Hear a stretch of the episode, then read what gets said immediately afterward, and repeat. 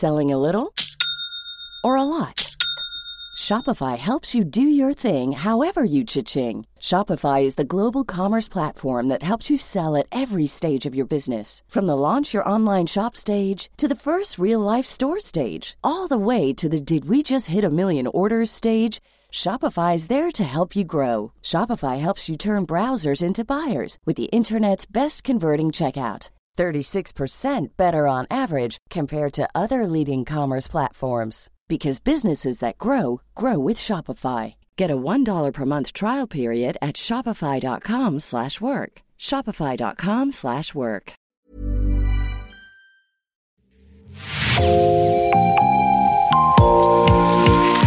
Bonjour, c'est Jean Berthelot de Lagleté de l'équipe Podcasting. Bienvenue dans L'actu dans la poche, le podcast quotidien d'actualité du Grand Sud-Ouest, signé Podcasting. Podcasting, ce sont des entretiens avec des journalistes de la région, mais aussi des séries, des longs reportages et des interviews. L'épisode du jour de L'actu dans la poche vous est présenté par Gabriel Taïeb.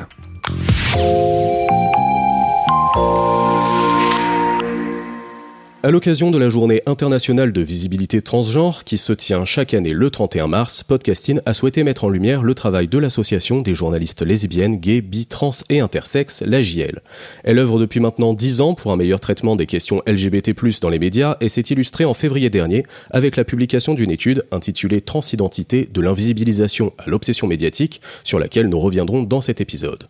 Pour nous en parler, nous recevons Pauline Ferrari et Nils Hollenstein, tous deux journalistes, membres de la JL et de l'équipe qui a mené l'étude évoquée précédemment. Nils et Pauline, bonjour. Bonjour. Avant de parler des actualités de l'association, pouvez-vous nous la présenter? D'où vient la JL et quelles sont ses missions? Alors la JL, elle a été créée en, 2013, euh, comme vous l'avez dit, euh, pour un meilleur traitement euh, des questions LGBTI dans les médias, notamment avec le contexte des débats autour du mariage pour toutes et pour tous.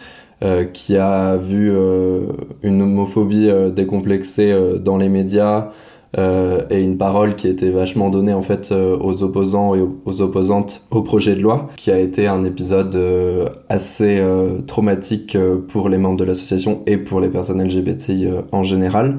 Et donc c'était un peu le, le, point de départ de, de la création de la JL et c'est des choses que on retrouve un peu tout le temps sur des débats qui se déplacent un peu euh, d'année en année, et notamment euh, avec euh, cette année, cette étude qu'on a menée sur les transidentités dans les médias. On est désormais une association qui compte euh, quasiment plus de 200 membres, euh, à la fois de journalistes indépendants, à la fois de journalistes ancrés dans des rédactions. Et nous, ce qu'on essaye de montrer aussi, c'est que les personnes LGBTQIA+, ne sont pas euh, juste des, personnes qui flottent dans la société, ils font partie des rédactions. Sont des personnes qui, qui font ce métier-là aussi de journaliste. Et euh, c'est notre rôle en tant que journaliste de parler bien de ces sujets. Et donc, c'est important de tenir les médias pour responsable et euh, d'avoir aussi voilà un petit travail euh, d'autocritique dans les médias euh, vis-à-vis de ces sujets-là et de comment on parle des personnes concernées. Par rapport à ce travail d'autocritique, la JL a justement produit une charte contre les LGBT-phobies et un kit à l'usage des rédactions. Est-ce que vous pouvez un petit peu nous en parler? Bah, La charte, du coup, elle est signée par une cinquantaine de médias, si je me trompe pas. Euh, et c'est aussi l'occasion, en fait, de rappeler aussi aux médias que vous êtes signataire de cette charte c'est pas juste pour faire joli, c'est aussi vraiment pour s'engager à un meilleur traitement euh, des questions LGBTI. Et, euh, et, ça rejoint tout à fait en fait le kit euh, informé sans discriminer euh, qui est disponible gratuitement en accès libre sur notre site avec plusieurs chapitres. C'est vraiment euh, quelque chose dont on invite les rédactions à s'emparer parce que c'est c'est nécessaire en fait d'avoir d'avoir cette réflexion autour des questions LGBTI qui n'est pas encore vraiment présente euh, en tant que réflexion éditoriale globale dans les rédactions. Et on l'a encore vu du coup euh, dans l'étude euh, sur la question des transidentités. Sur ce kit de l'AGL, comme le disait Nice, donc c'est un, kit qui est à destination des rédactions, mais qui est aussi plus largement à destination du public parce que c'est un guide assez pédagogique et, très explicatif sur notamment les, bons termes à utiliser, le bon vocabulaire à utiliser, les mots en leur importance quand on parle de ces sujets-là et aussi avoir un petit peu cette piqûre de rappel qui est de dire euh, la plupart du temps dans les médias on a tendance à faire euh, appel à des experts expertes. Euh, et euh, là sur ces questions là bah, souvent les experts experts de ces sujets c'est les personnes concernées elles-mêmes. Et on a tendance à l'oublier.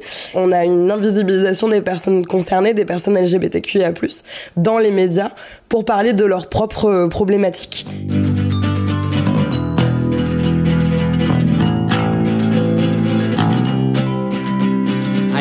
Wanted to be a princess. I never asked anyone to braid my hair. I never asked my mom to buy me things that I saw on the TV marketed towards girls. I never wanted to wear a dress. And I was never obsessed with the color pink or sparkly things, unicorns or fucking fairy wings. Gender never really meant that much to me. Till people started telling me how it was supposed to be. Till the people that I love started to say,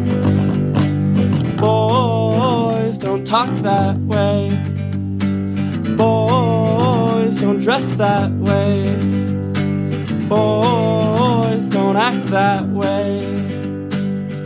Aujourd'hui, nous allons donc particulièrement nous intéresser au traitement médiatique des transidentités. Avant de mener un travail d'enquête sur le sujet, quel était un petit peu le constat au sein de la JL et l'élément déclencheur qui a ensuite mené vers l'étude?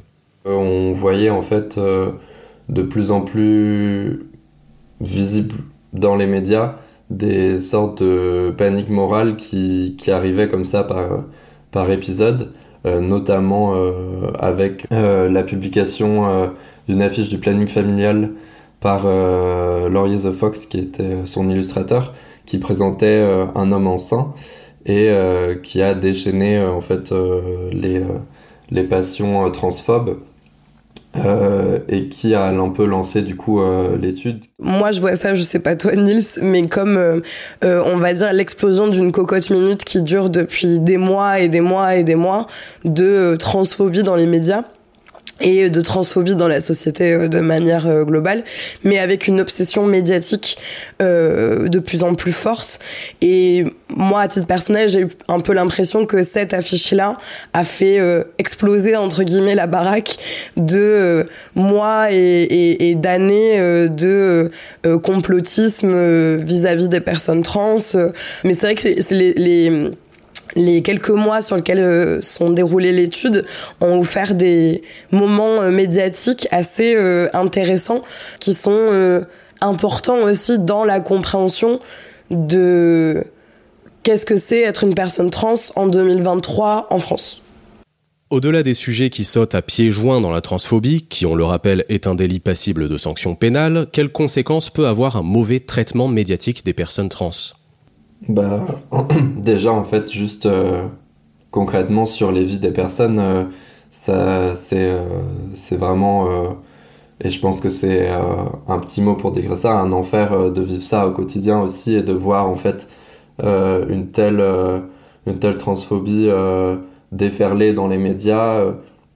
Et puis il y a, y a, des médias pour lesquels on, on s'y attend un peu, puisque bon bah discours réactionnaire, bon, on se dit ce n'est pas normal, mais c'est, on peut s'y attendre. Mais il y a des choses aussi qui vont euh, nous interpeller euh, dans, euh, dans le traitement médiatique des, des transidentités. Et je rajouterais que, que alors peut-être que je vais être un peu radical dans mes propos, mais la transphobie, qu'elle soit dans les médias ou dans notre environnement de tous les jours, la transphobie, elle tue parce que elle provoque euh, du stress post-traumatique pour les personnes qui peuvent la vivre.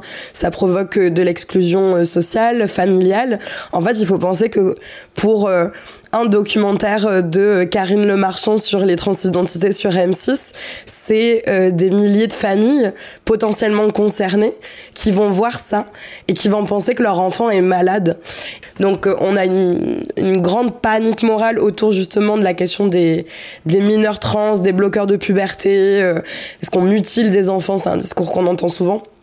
Mais euh, il faut pas oublier qu'en fait, on a énormément de personnes trans qui se suicident en fait chaque année, euh, qui euh, se retrouvent dans des situations d'extrême précarité, euh, qui euh, ont des difficultés d'accès à l'emploi, aux études, qui ont des difficultés d'accès aux soins aussi, tout simplement. Il y a plein de choses comme ça de la vie de tous les jours où c'est c'est un enfer. Et donc, quand on se retrouve bombardé d'un discours médiatique qui dit euh, vous n'avez pas le droit d'exister, euh, voire vous êtes des erreurs de la nature, parce que c'est des choses qu'on a pu lire, euh, notamment du côté des médias conservateurs, c'est des choses qui ne mettent pas dans un bon état euh, de santé mentale. Je pense que on est encore loin d'être totalement euh, ok avec euh, les transidentités, est-ce que ça questionne de rapport de genre, etc. Mais en tout cas, oui, la transphobie, elle tue, et comme euh, vous le rappelez, c'est un délit en fait, tout comme l'homophobie, tout comme le racisme, mais les gens ont tendance à l'oublier. Et donc je pense que c'est bien qu'on le rappelle aussi.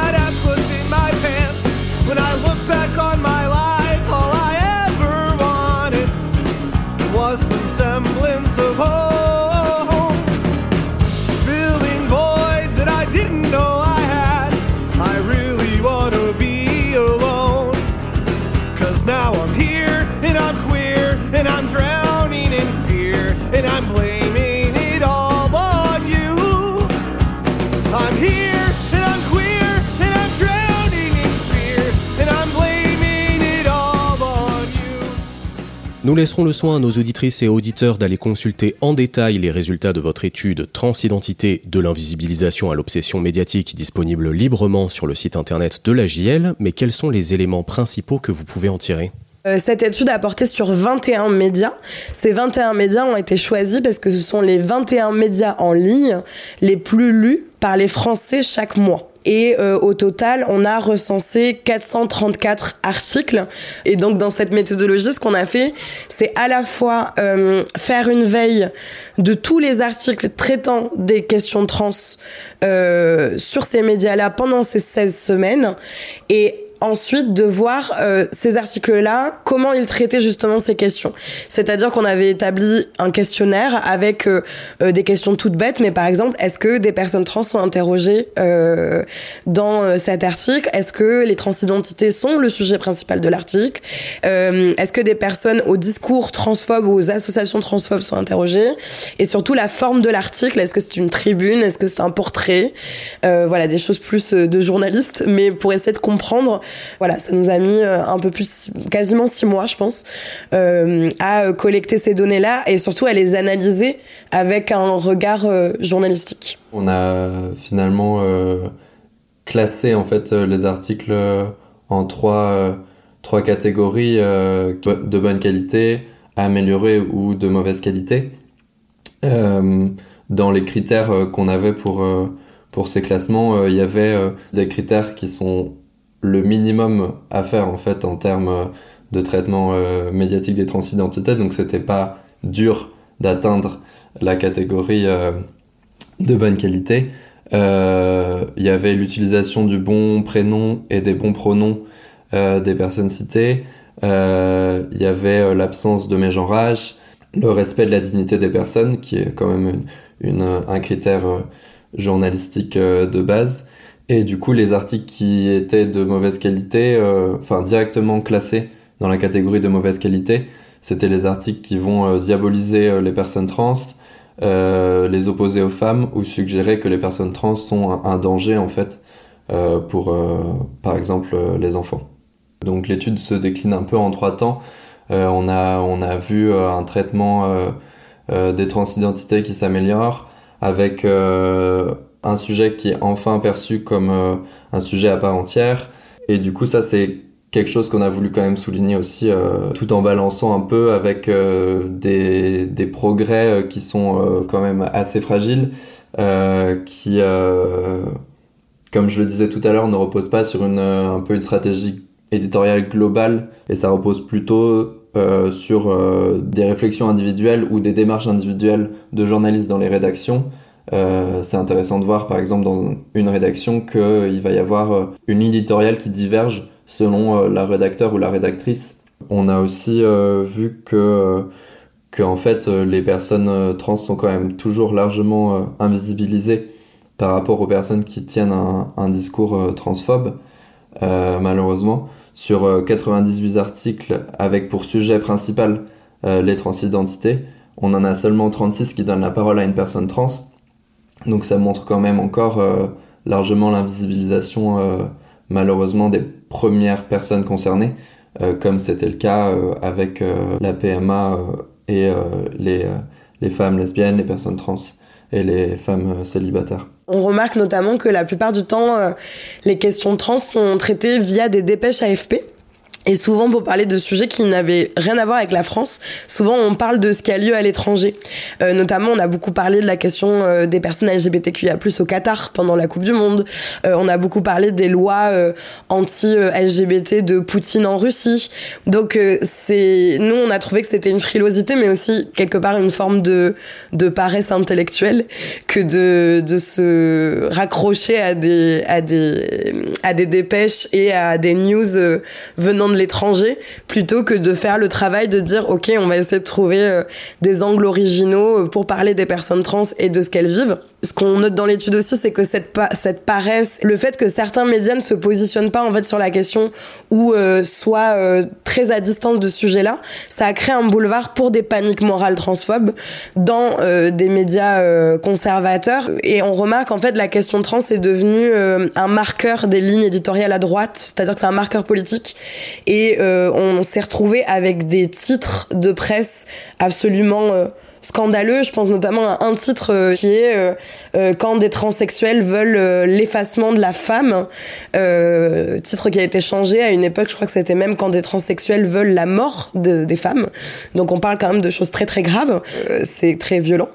Mais voilà, en bref, on se retrouve avec une paresse d'un côté et un boulevard de l'autre et la création d'une panique morale, particulièrement autour de la question des mineurs trans et de l'intégration des femmes trans dans la lutte féministe.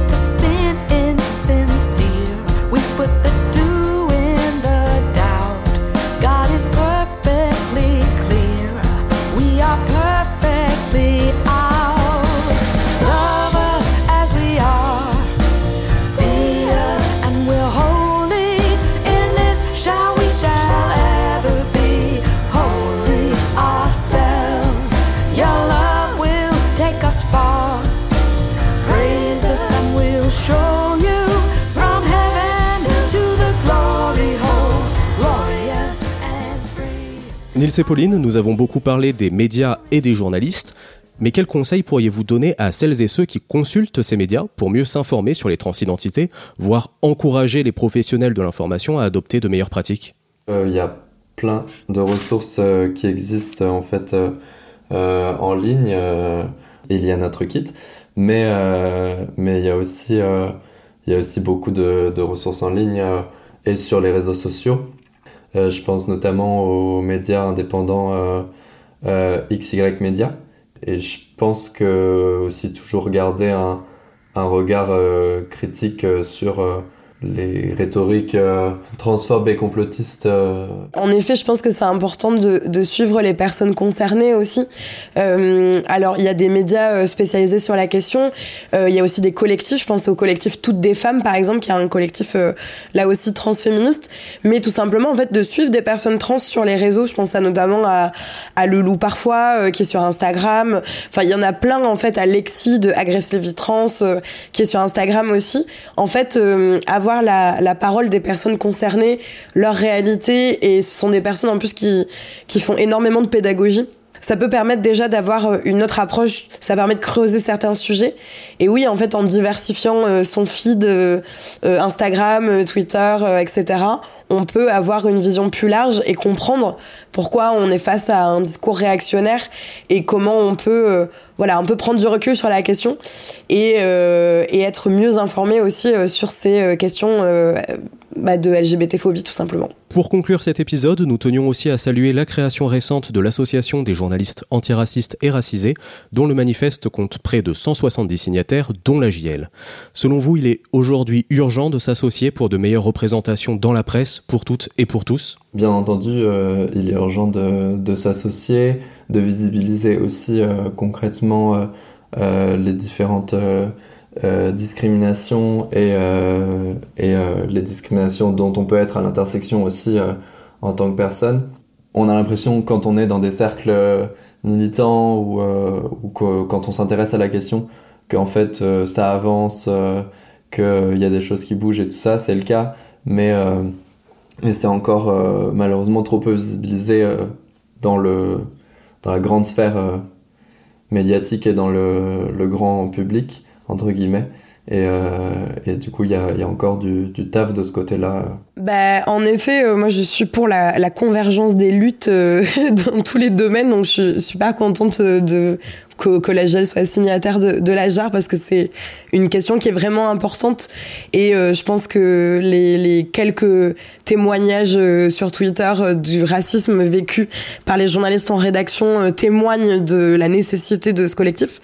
Et oui il y a besoin d'une convergence des luttes et surtout il y a besoin d'arrêter de croire que le ou la journaliste est une personne totalement euh, neutre et objective. Euh, on est aussi situé dans nos rédactions de par nos histoires personnelles, de par nos discriminations, de par nos privilèges aussi. Et je pense que c'est important de le souligner qu'on continue à se battre pour plus euh, d'inclusivité dans les médias. Pauline Ferrari, Nils Solenstein, merci. Pour soutenir les actions de l'AJL, rendez-vous sur www.ajlgbt.info. Merci Gabriel Taïeb, c'est la fin de cet épisode de podcasting, l'actu dans la poche.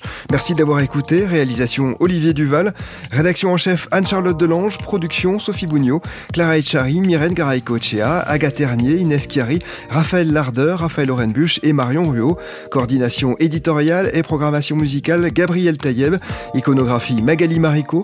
Retrouvez-nous chaque jour à 16h30 sur toutes les plateformes d'écoute. Podcasting, c'est l'actu dans la poche. Thank you.